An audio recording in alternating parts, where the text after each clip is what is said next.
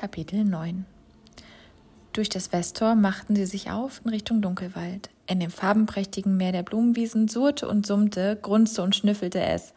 Immer wieder kreuzte ein kleiner gelber Elefant ihren Pfad, der einem Kieselsteinchen hinterherjagte. Während Feuerechsen mit dicken Bäuchen am Wegesrand lagen und im letzten Licht der Sonne ihre Beute verdauten, hob ein weißer Fuchs vorsichtig seinen Kopf aus den Wiesen und verschwand scheu im raschelnden Gras. Je näher sie ihrem Ziel kamen, desto mehr wichen die bunten Blüten dunkelgrünen Gräsern. Es waren kaum noch Tiere zu sehen, nur vereinzelt blitzten gelbe Augen im Dunkeln der Büsche auf. Häufig blieb Martin stehen, um Pflanzen einzusammeln, die Urin mit zitternden Händen in seinem Beutel verstaute. Als sie die Grenzen des Dunkelwaldes erreichten, spürte Quinn großes Unbehagen. Die mächtigen schwarzen Stämme der Bäume, die sämtliches Licht schluckten, ragten wie die Beine von Riesen in den Himmel. Ein schmaler, von Nachtfahnen und Orkbeersträuchen überwucherter Pfad führte tiefer in die Schatten hinein. Noch einmal holte man Tiefluft, um in die Düsternis voranzugehen, dicht gefolgt von Quinn und Urin.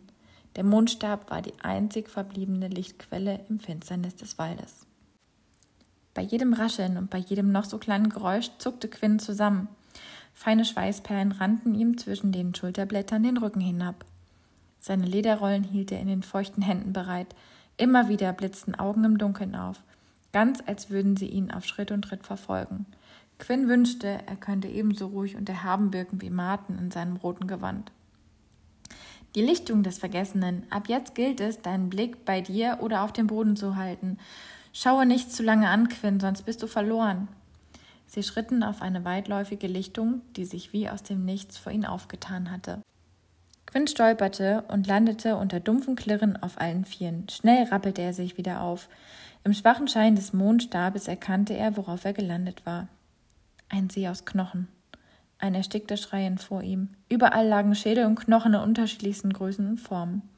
Noch bevor Quinn seinen Schrecken verdauen konnte, wurde die Lichtung von einem warmen Schein geflutet. Die gelben Oblivianen mit ihrem Licht wie Sonnenstrahlen wandten sich die Bäume hinauf. Ihr atemberaubender Anblick vertrieb die Gräuel der Dunkelheit. Ein Gefühl von einer solchen Schönheit, wie Quinn es noch nie zuvor erlebt hatte, breitete sich in seinem gesamten Körper aus. Er vernahm das sanfte Rauschen des Meeres und die klaren Klänge eines Windspiels. Eine leise, zarte Frauenstimme tröpfelte wie Balsam in seine Ohren.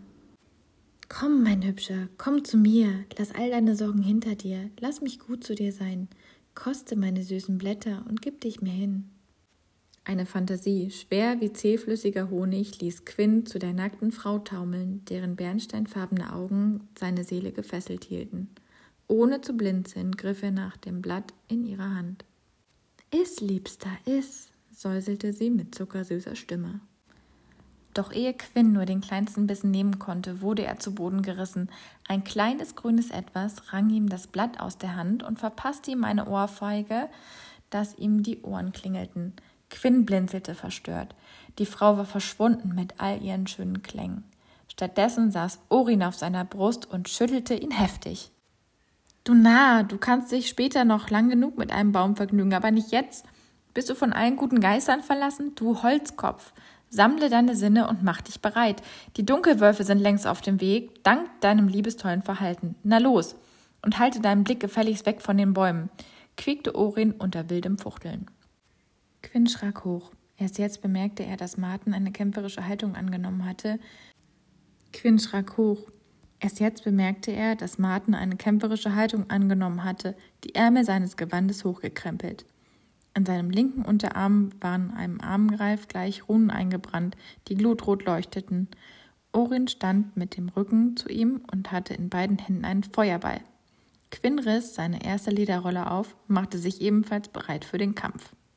Es war totenstill um sie herum, kein Rascheln, kein Knacken, nichts. Alles, was Quinn hörte, war sein eigener flacher Atem. Sein Blut rauschte ihm in den Ohren. Die Zeit im Wald schien eingefroren. Da zerschnitt ein markerschütterndes Heulen die Stille, die sich wie eine schwere Decke über sie gelegt hatte. Ein riesiger schwarzer Wolf sprang mit einem Satz zwischen zwei Bäumen auf die Lichtung. Entsetzt stellte Quinn fest, dass ihn das Biest um mindestens einen Kopf überragte. Seine dolchgroßen Zähne waren gebleckt, seine stechend grünen Augen gefährlich auf Quinn gerichtet und seine Beine zum Sprung bereit. Aus der Angst heraus beschwor Quinn eine erste magische Flamme, die jedoch so klein war, dass sie auf dem Fell des Wolfes verglühte. Von wilder Raserei gepackt, sprang er auf Quinn zu. Zwei gut gesetzte Feuerbälle schleuderten das Ungetüm gegen einen Baum, an dem es bewusstlos liegen blieb. Orin hatte ihm das Leben gerettet. Schon wieder. Doch viel Zeit blieb Quinn nicht zum Nachdenken. Mit lautem Geheul wurde die Lichtung von einem ganzen Rudel an Dunkelwölfen geflutet. Sie waren überall.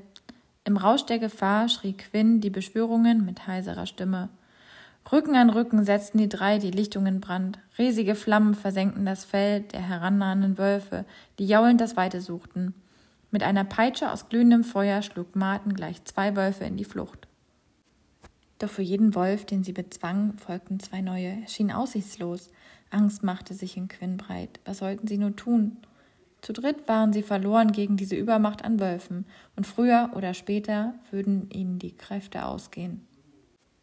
Quinn drohte unter dem Ansturm einzuknicken, da kam ihm ein Gedanke. Die Obliviane.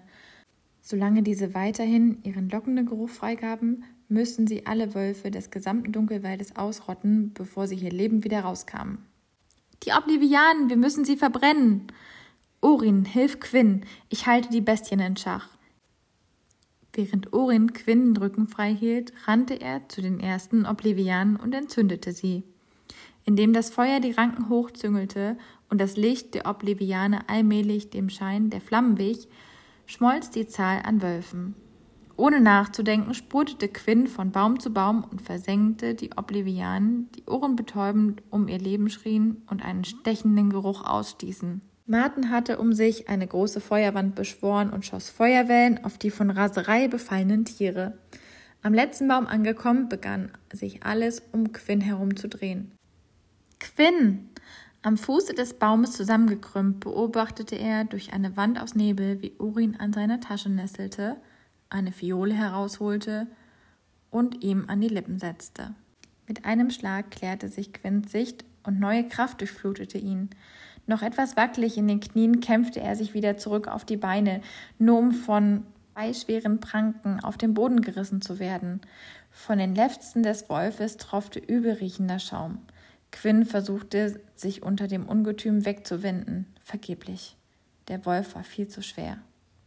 Wäre Ori nicht auf den Rücken der Bestie gesprungen, um mit seinen kleinen Fäusten auf den Kopf einzutrommeln, Quinns Leben hätte wohl in den Fängen des Wolfes ein jähes Ende gefunden. Das Tier wehrte sich mit aller Kraft gegen seinen Reiter, bemühte sich, ihn abzuschütteln und knurrte wild. Quinn nutzte den Augenblick und trat mit seinem freigewordenen Fuß gegen das Hinterbein des Wolfes, der auf ihm zusammensackte. Während Quinn die Luft wegblieb und Sterne vor seinen Augen tanzten, befreite Orin einen Dolch aus seinem Gürtel und stach dem Wolf immer und immer wieder in den Nacken, bis dieser unter einem Schwall von Blut sein Leben ließ. Mit Orins Hilfe hilfte Quinn sich unter dem reglosen Körper des Tiers hervor und rappelte sich wieder auf. Seid ihr in Ordnung? fragte Martin keuchend, nachdem er die verbliebenen Wölfe verjagt hatte. Orin und Quinn, zu erschöpft, um zu sprechen, nickten nur schwach. Quinn, unter anderen Umständen würde ich dich sofort nach Hause schicken. Sie saßen gemeinsam bei Martin um den Tisch herum. Er hatte ihnen drei Becher Kornbeermilch mit der gemahlenen Blüte einer Conscientia gebracht. Sie war dafür bekannt, den Verstand zu schärfen und die Aufmerksamkeit zu fördern, was nach den vorausgegangenen Anstrengungen mehr als nötig war. Aber die Kämpfe im Osten verschärfen sich. Es wird nicht mehr lange dauern, bis sie auch den letzten Mann in ihren Krieg ziehen werden. Bis dahin müssen wir verschwunden sein. Wir sind für Größeres bestimmt, als die stumpfsinnigen Kriege der Obrigkeit auszufechten.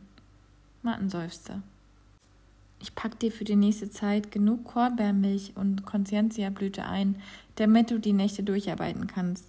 Dank der Blüte wird dein Körper keinen Schlaf mehr benötigen. Aber sei gewarnt, ihre Absetzung wird kein Vergnügen werden. Ich weiß mir in Anbetracht der wenigen Zeit, die uns noch bleibt, leider nicht anders zu helfen. Quinn wurde bei Martins Worten mulmig zumute. Wenn er bereit war, Quinns Wohlbefinden zu opfern, dann musste die Lage wirklich dringlich sein. Ab dem heutigen Tag musst du jede Woche einen der fünf Grundzauber lernen, die ich für dich gewählt habe. Feuerwand, Feuerwalze, Feuerpeitsche, Feuerblitz und Feuerregen. Letzteren wirst du nur ansatzweise beherrschen können, der einer der stärksten und kräftezehrendsten Zauber der Feuermagie ist. Aber das muss unter den gegebenen Umständen genügen. Er reichte Quinn einen schweren silbernen Schlüssel. Komm nach der Arbeit umgehend hierher in den Übungsraum und gib acht, dich nicht erwischen zu lassen. Ist gut, stammelte Quinn. Er spürte, dass das noch nicht alles war, dass es noch mehr zu sagen gab. Bevor du den ersten Kreis der Magie betreten kannst, wartet jedoch noch eine letzte Aufgabe auf dich. Martin hielt kurz inne. Ihm schienen die nächsten Worte schwer zu fallen. Vor vielen Jahren hatte ich einen Schüler in Gorka, nur diesen einen. Ich dachte, er wäre wie du. Ich hatte große Hoffnung in ihn gesetzt, habe ihn gelehrt, doch schon bald erwies er sich als ungeduldig und jähzornig. Jedes Mal, wenn er einen Zauber nicht schaffte, geriet er außer sich, tobte und gab Orin die Schuld. Als er eines Tages nach Orin schlug, verwies ich ihn des Hauses, ließ ihm aber die Möglichkeit, zurückzukommen und weiterzumachen. Martin schluckte schwer. Er kam, wissbegierig wie zu Beginn. Zu spät bemerkte ich, dass er mein Buch gestohlen hatte, in dem ich törichterweise einige einfache Zauber festgehalten und damit den Schutz des Runenbuchs missachtet hatte. Dieses Buch besitzt er bis heute. Er ist dafür bekannt, dass sein Körper über und über mit Runen bemalt ist. Zwar kann er nicht die volle Kraft der Runen beschwören, doch es reicht, um sie als Waffe zu nutzen. Viel schlimmer noch, es reicht, um Aufmerksamkeit auf sich zu lenken. Es braucht nur einen schlauen Kopf, um zu durchschauen, dass er kein Magier ist und trotzdem Magie nutzt. Wenn jemand Falsches mein Buch in die Hände bekommen sollte, kann er noch viel größeren Schaden anrichten. Wir müssen das Buch also so schnell wie möglich wieder zurückholen. Quinn hatte eine leise Ahnung, was nun kommen würde. Ich kann nicht einfach in seine Kammer schleichen, um ein Buch an mich zu bringen. Nicht auszudenken, was geschehen könnte, wenn die Truppen herausfinden würden, zu was ich fähig bin. Sie halten mich für einen einfachen Heiler und dabei muss es unbedingt bleiben. Deshalb ist es an dir, zur Werkstatt von Theobald zu gehen und das Buch von ihm zurückzuholen von. Martin sah ihn entschuldigend an. Godric keuchte Quinn. Godric war der unbezwingbare Sieger der Faustkämpfe. Keiner konnte es mit ihm aufnehmen. Bei den Göttern, wie sollte Quinn es dann mit ihm aufnehmen? Ich verstehe deine Furcht. Doch wenn du deinen Zauber beherrschst, wirst du ihn besiegen können. Du musst nur einen Weg finden, ihn zum Kampf herauszufordern, ohne Lederrollen zu gebrauchen. Den Rest habe ich bereits geplant. Wie überaus beruhigend, dachte Quinn. Also hör mir gut zu. Es ist von allergrößter Wichtigkeit, den Plan genauestens zu befolgen. Sobald du ihn besiegt hast, wird er in seine Kammer gebracht werden. Dort musst du dich reinschleichen und ihm sechs Tropfen des Tranks des Vergessens einflößen. Sechs Tropfen, kein mehr, kein weniger, hörst du? Sechs Tropfen. Damit löscht du die letzten sechs Jahre aus seinem Gedächtnis und so auch sein Wissen um die Feuermagie. Während er schläft, durchsuchst du seine Kammer, bis du das Buch gefunden hast und bringst es zu mir. Halte dich bedeckt und finde eine Lösung, beim Kampf unerkannt zu bleiben. Die Truppe wird recht schnell Wind von der Sache bekommen. Entweder sie werden durchschauen, dass du auf dem Weg der Feuermagie bist, oder sie werden dich für den größten Kämpfer in ganz Gorka halten. So oder so werden sie dich dazu zwingen, der Truppe beizutreten. Deshalb musst du äußerste Vorsicht walten lassen. Hast du es erstmal zu meinem Haus geschafft, werde ich dich sicher aus Volta bringen können. Quinn schaute seinen Meister mit offenem Mund an. In seinen kühnsten Träumen konnte er sich nicht vorstellen, wie er das bewerkstelligen sollte, was Martin von ihm verlangte. Solltest du Fragen haben, dann frage, denn eine zweite Gelegenheit werden wir nicht bekommen. Auf dich wartet eine Aufgabe, die alle bisherige in den Schatten stellen wird, eine Aufgabe, die die Welt, wie wir sie kennen, grundlegend verändern wird. Während Quinn versuchte, eine unlösbare Aufgabe zu lösen, verschärfte sich die Lage in Volta weiter. Immer wieder wurden Männer aus ihren Werkstätten herausgezogen und zwangsverpflichtet. Neuankömmlinge in der Kolonie würden umgehend in den Osten geschickt, um dort ihr Leben für Machthaber zu geben, die sie nicht einmal kannten. Jegliche Form von Gesetzesbrüchen in Volta wurde mit der sofortigen Versetzung an die östliche Front geahndet. In den Marktvierteln standen die Männer bereits nachts Schlange, um am Morgen überhaupt noch etwas zu essen zu bekommen. Häufig kam es dort zu Auseinandersetzungen, die meistens in Gewalt ausarteten. Händler und Waren mussten mittlerweile von der Truppe bewacht werden. Volta wurde verrückt vor Hunger. Hätte Quinn dank Martin nicht ausreichend Zugang zur Sartoriuswurzel gehabt, von der schon ein kleiner Bissen genügte, um Hunger lang anhalten zu stillen, würde er wahrscheinlich mit den halb verhungerten Männern vor dem Tor zum inneren Ring stehen und lauthals Hilfe von den Machthabern einfordern. Beinahe hätte er sogar Mitleid für Bordwin und Olaf empfunden, hätte er nicht gewusst, wie sie bisher mit ihm umgegangen waren. Bordwin war nur noch ein Schatten seiner selbst. hatte nicht mal mehr Kraft, die Lehrlinge zu bestrafen, und Olaf erinnerte Quinn immer mehr an einen alten, gebrechlichen Mann, statt an einen jungen Kerl in der Blüte seines Lebens. Aber da Quinn sich noch allzu gut daran erinnern konnte, wie die zwei ihn mondelang getriezt und gequält hatten, hielt sich sein Mitleid in Grenzen. Ohnehin hatte er selbst genug Sorgen, um die, um die er sich zu kümmern hatte. Kein Tag verging, ohne dass Quinn sich im Übungsraum vor Marten abmühte. Seit er den Zugang zu seinem Mana gefunden hatte, wurde zugegebenermaßen vieles leichter. Die ersten Zauber lernte er so im Handumdrehen. Die Feuerpeitsche allerdings stellte sich schon als etwas schwieriger dar. Nicht etwa ihre Beschwörung, sondern viel eher ihre Handhabung. Nach hundert fruchtlosen Versuchen verfing sich die Peitsche an Orins Knöchel, der seine Schürze bereits wohlweislich durch einen feuerfesten Ganzkörperanzug ersetzt hatte. Doch erst als er quer durch den Raum an Quinn vorbeisegelte und unter Schmerzensschreien an der nächsten Wand landete, wurde Quinn sein Fehler bewusst. Benommen rappelte sich Orin wieder auf und verfiel in einen Wutanfall ohnegleichen. Verfluchte Menschenbrut, vermaledeiter Dreikäse hoch, Schamanendreck, kannst du nicht aufpassen? quiekte er auf seinem unverletzten Bein hüpfend. Insgesamt zeigte Martin sich jedoch mehr als zufrieden mit Quinns Fortschritten, und dennoch blieb eine Frage unbeantwortet. Wie wollte Quinn ohne die Lederrollen zaubern und unentdeckt seinen Auftrag ausführen? Er wusste es einfach nicht. Wie nur? Ja, wie nur? Die Umstände in Volta waren mittlerweile so ungewiss, dass Quinn mit dem Erlernen des letzten Zaubers, des Feuerregens, Godric würde herausfordern müssen, damit sie endlich aus der Stadt fliehen konnten – doch er hatte alle Überlegungen über einen möglichen Plan verdrängt, weil er geglaubt hatte, zu gegebener Zeit würde ihm bestimmt eine Lösung einfallen. Goblin-Dreck, ihm war gar nichts eingefallen. Nichts und wieder nichts. Nach anstrengenden Übungen mit dem Feuerblitz saß er in seiner Lehmhütte und zeichnete neue Zauber, während er vor sich hingrübelte.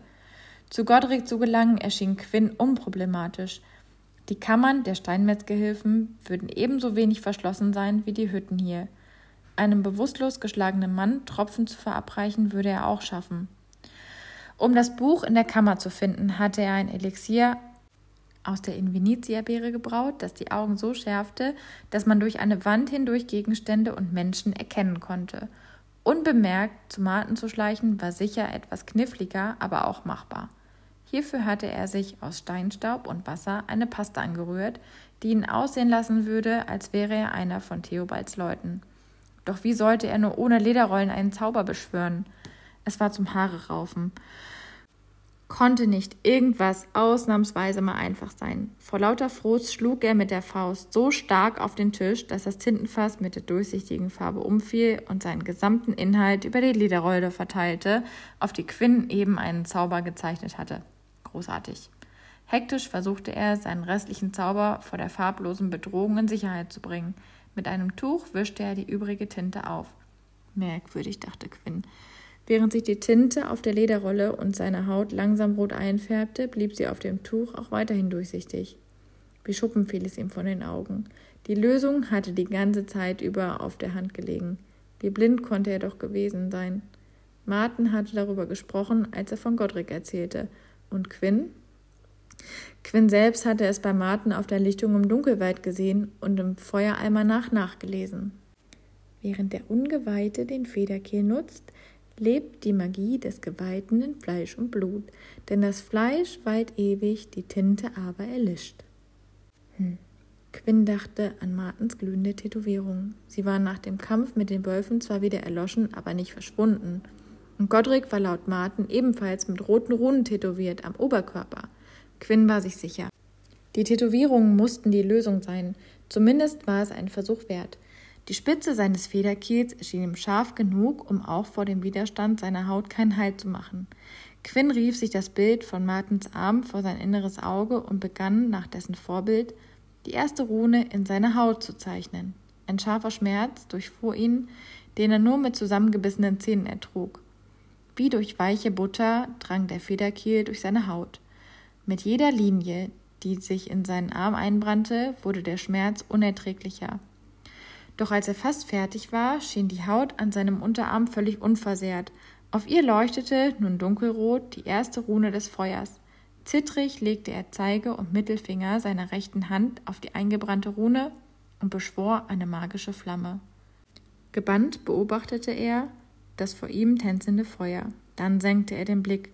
Die Rune war noch immer da, unverändert schimmerte sie auf seinem Arm. Quinn hatte die Lösung gefunden. All die Stunden, in denen er Zauber auf Lederrollen gezeichnet hatte, hatten nur der Übung gedient, um sie irgendwann makellos auf seinen Arm tätowieren zu können. Quinn seufzte. Eine Rune hatte er geschafft, blieben noch fünf weitere. Er biss auf ein Stück Holz, um sich vor Schmerz nicht die Zähne auszubeißen, und ritzte Rune für Rune in seinen Arm. Am Ende leuchtete ein blutroter Armreif um seinen linken Unterarm. Nun war er bereit, bereit für den letzten Zauber und bereit, um Godric im Kampf gegenüberzutreten.